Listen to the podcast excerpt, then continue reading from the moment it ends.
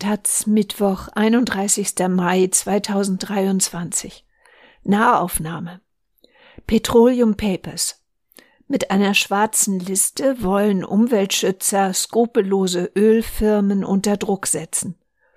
Mächtige Player der Fossilindustrie und ihre Vergehen sind darin aufgeführt. Sie soll als Grundlage einer juristischen Verfolgung dienen und Hoffnung machen. Aus Den Haag und Amsterdam Tobias Müller. An der Fassade des noblen Marriott Hotels hängt ein riesiges Spanntuch. In leuchtendem Gelb-Orange hebt es sich von der eleganten Fensterfront am Wiener Stadtpark ab. Dahinter berät sich in jenen kalten Tagen Ende März die Europäische Gaskonferenz EGC über Möglichkeiten, den Kontinent von russischen Ressourcen unabhängig zu machen. Manager, Regierungsabgesandte und Expertinnen diskutieren über Energiesicherheit, die Schlüsselwörter heißen LNG und Wasserstoff. Befestigt haben das Plakat einige klettererprobte Greenpeace-Aktivistinnen. Darauf steht eine Botschaft aus drei Worten and Fossil Crimes. Um fossile Verbrechen geht es bei Greenpeace-Aktivitäten in diesem Frühjahr nicht zum ersten Mal. Nur wenige Tage zuvor hat in Amsterdam der niederländische Zweig der Umweltorganisation einen Bericht publiziert, der den Titel Fossil Fuel Crime File trägt.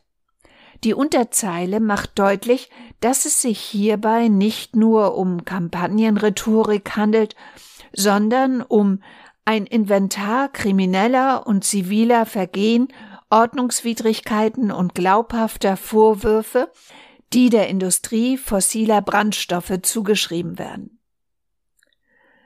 26 Beispiele in der Zeit seit 1989 sind in der Akte aufgelistet, unterteilt in 17 unterschiedliche Kategorien gesetzeswidriger Handlungen.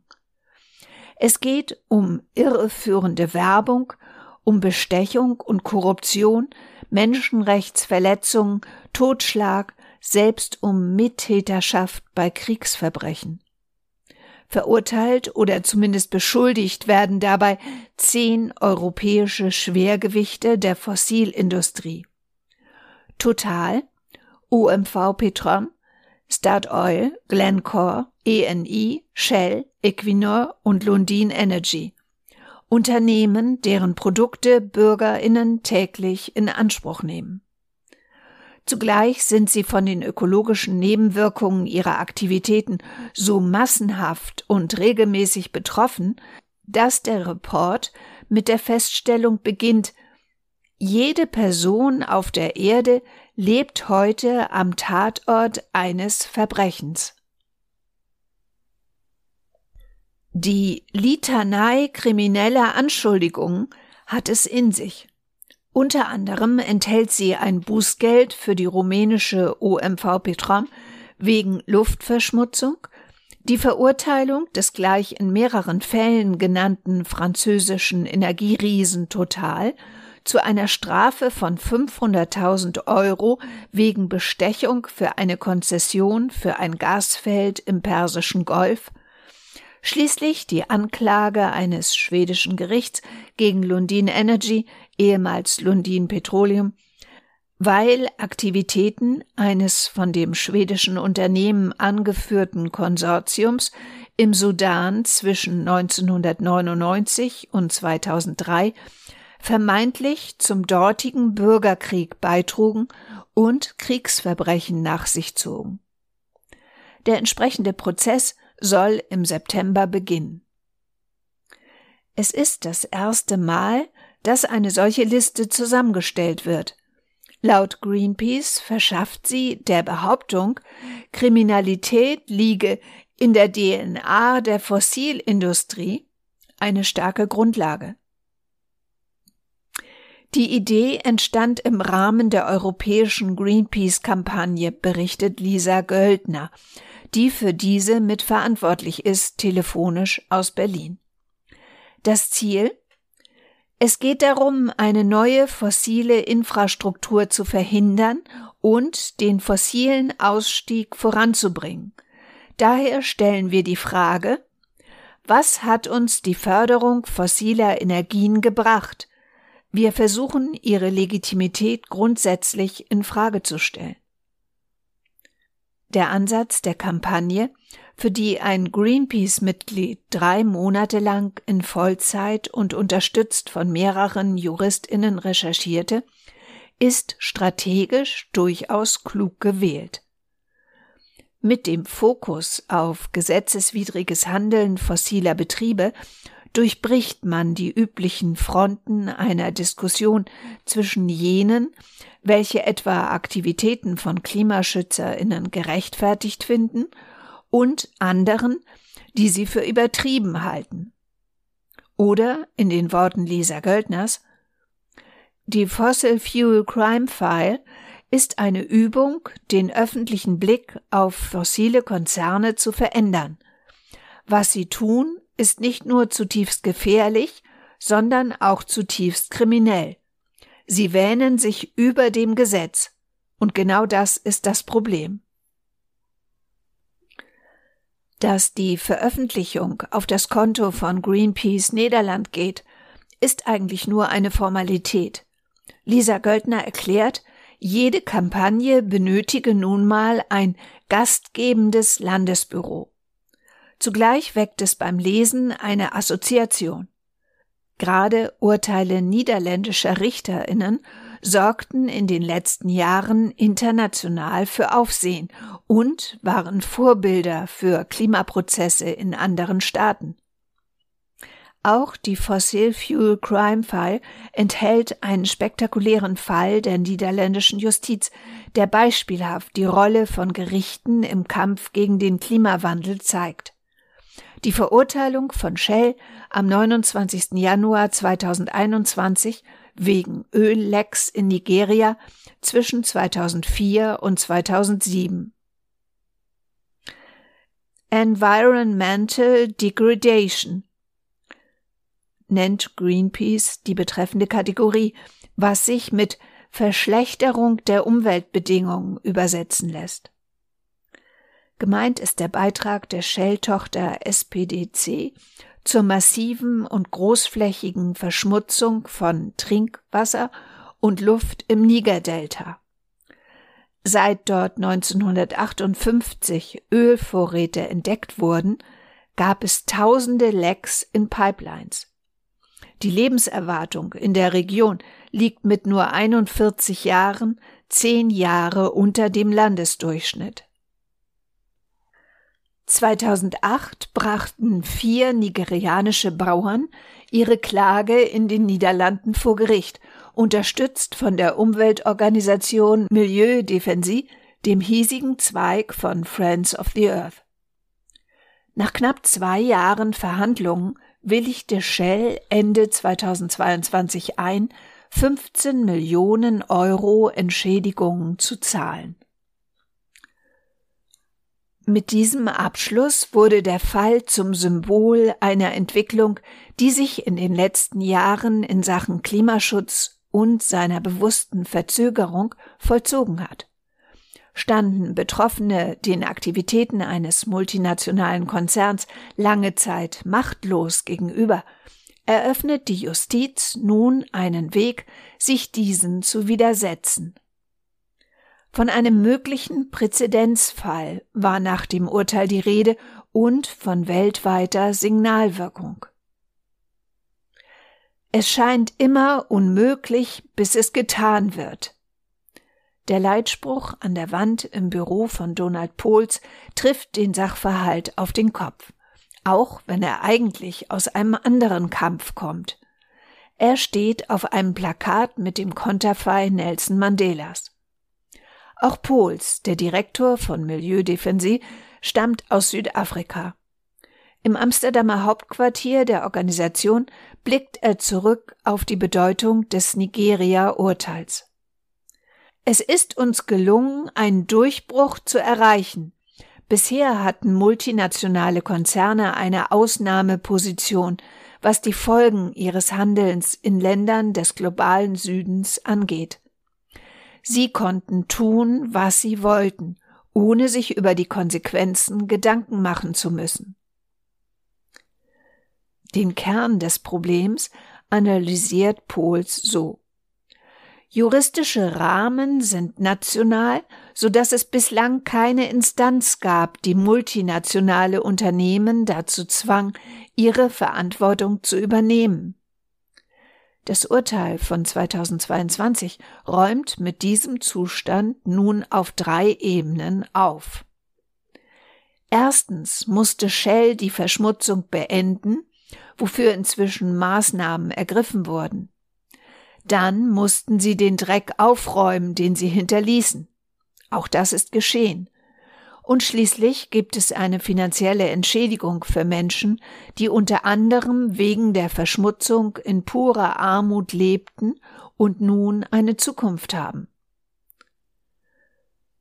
Für die Möglichkeit, fossile multinationale Betriebe künftig juristisch zu belangen, sei dieses Urteil historisch, so Pohls. Der 51-Jährige ist seit der Klimakonferenz in Den Haag im Jahr 2000 mit dem Thema beschäftigt.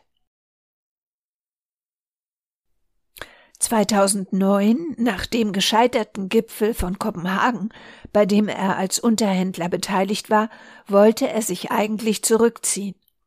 Die Abschlusserklärung enthielt zwar ein vages Ziel, die Erderwärmung auf zwei Grad zu beschränken, diese wurde aber von der Versammlung nicht angenommen.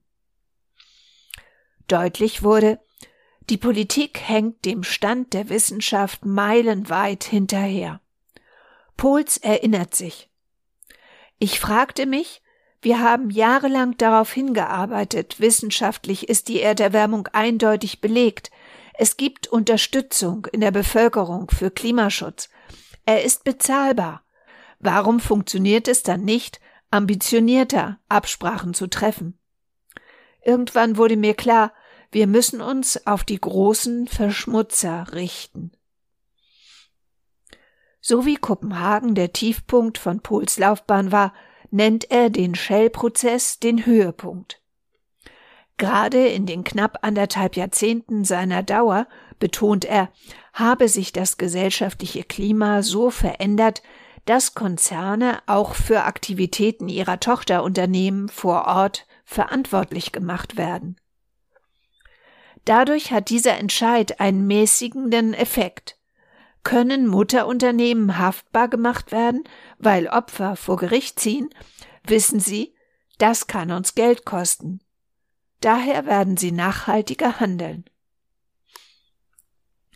Wie dieser Wandel im Einzelnen eintrat, erklärt die Amsterdamer Anwältin Chana Samkalden, die die Kläger vor Gericht in Den Haag vertrat. Es war eine Kombination. Die juristische Landschaft veränderte sich, man sah immer mehr, dass Unternehmen eine Verantwortung haben, auch für ihre Tochterbetriebe.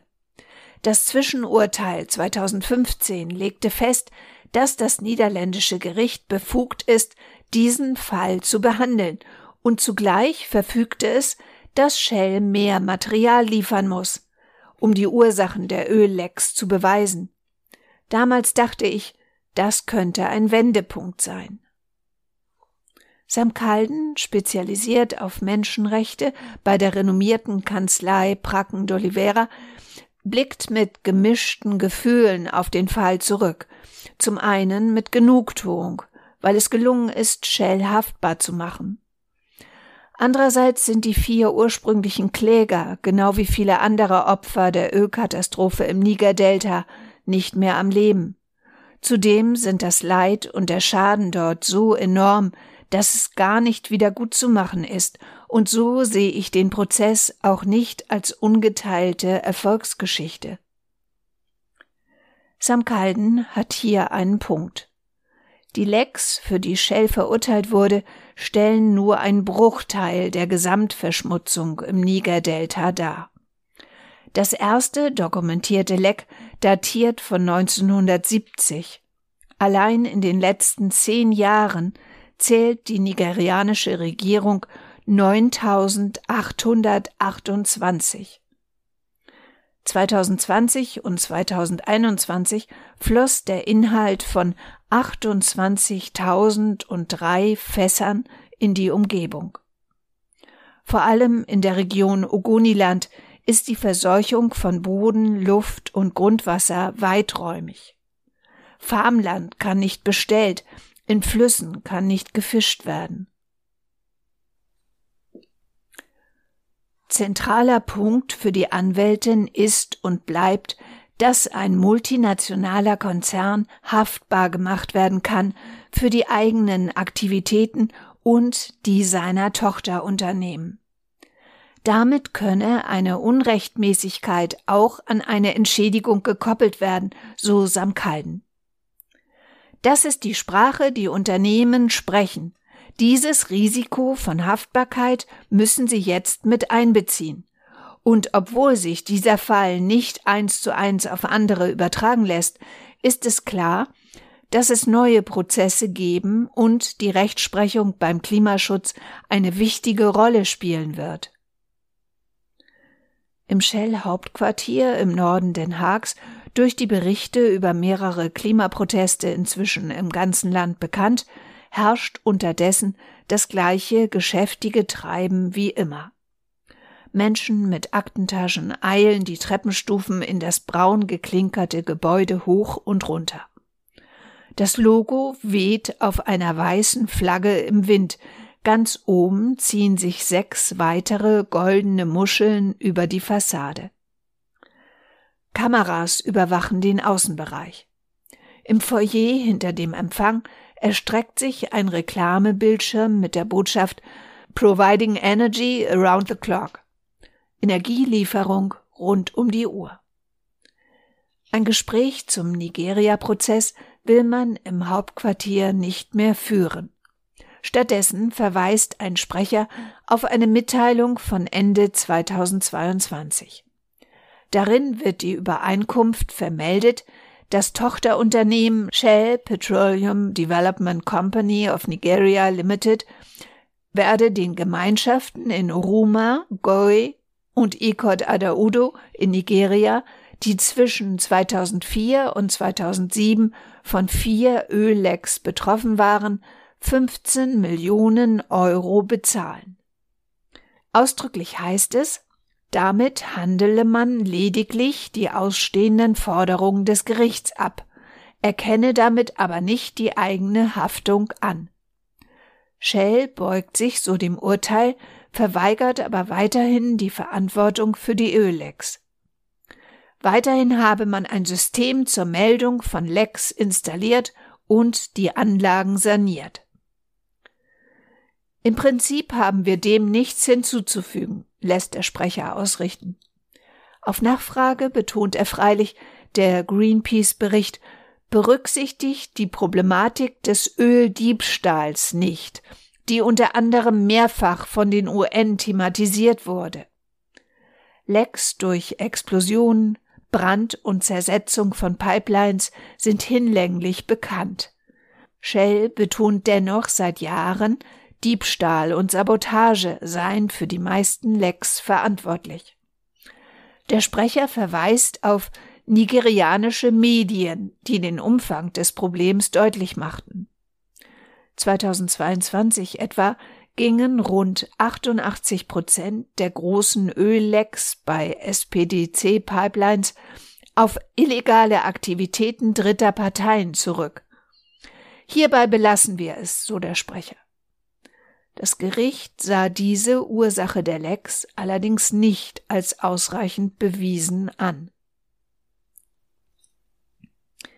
Unbestritten ist derweil, dass die Nebenwirkungen fossiler Industrie, die vielen EuropäerInnen vor allem aus den Nachrichten bekannt sind, wie die Fossil Fuel File Crime festhält, Für Menschen in stark vom Klimawandel betroffenen Ländern im globalen Süden dagegen sind diese eine kalte und harsche Realität.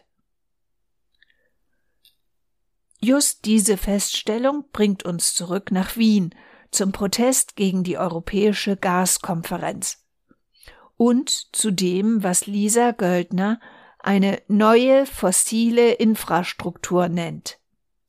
Um die wird nämlich seit dem Ukraine-Krieg mit aller Macht verhandelt, wobei mehrere Länder des Südens extraktivistische Begehrlichkeiten wecken.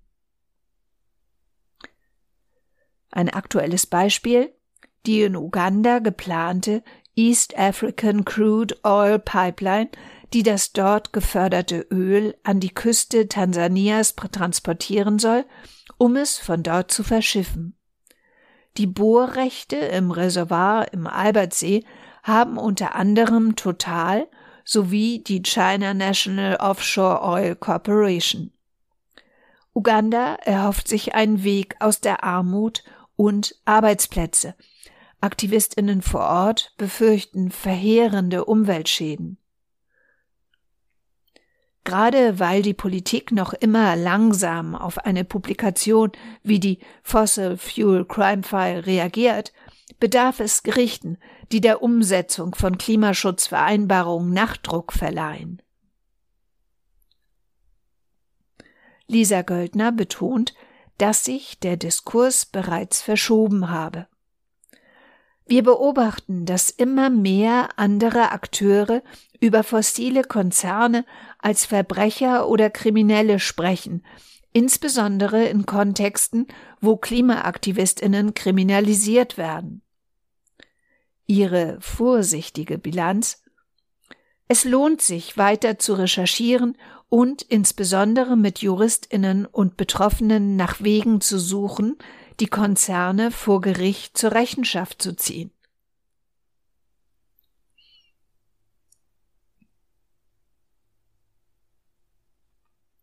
Klimasabotage. Das Wissen über die Klimakrise ist da. Was fehlt, sind politische Konsequenzen. Und dafür gibt es Verantwortliche. In einer bis zur COP28 im Dezember in Dubai laufenden Serie fragt die Taz, wer sabotiert die Entscheidungen, die das Klima retten?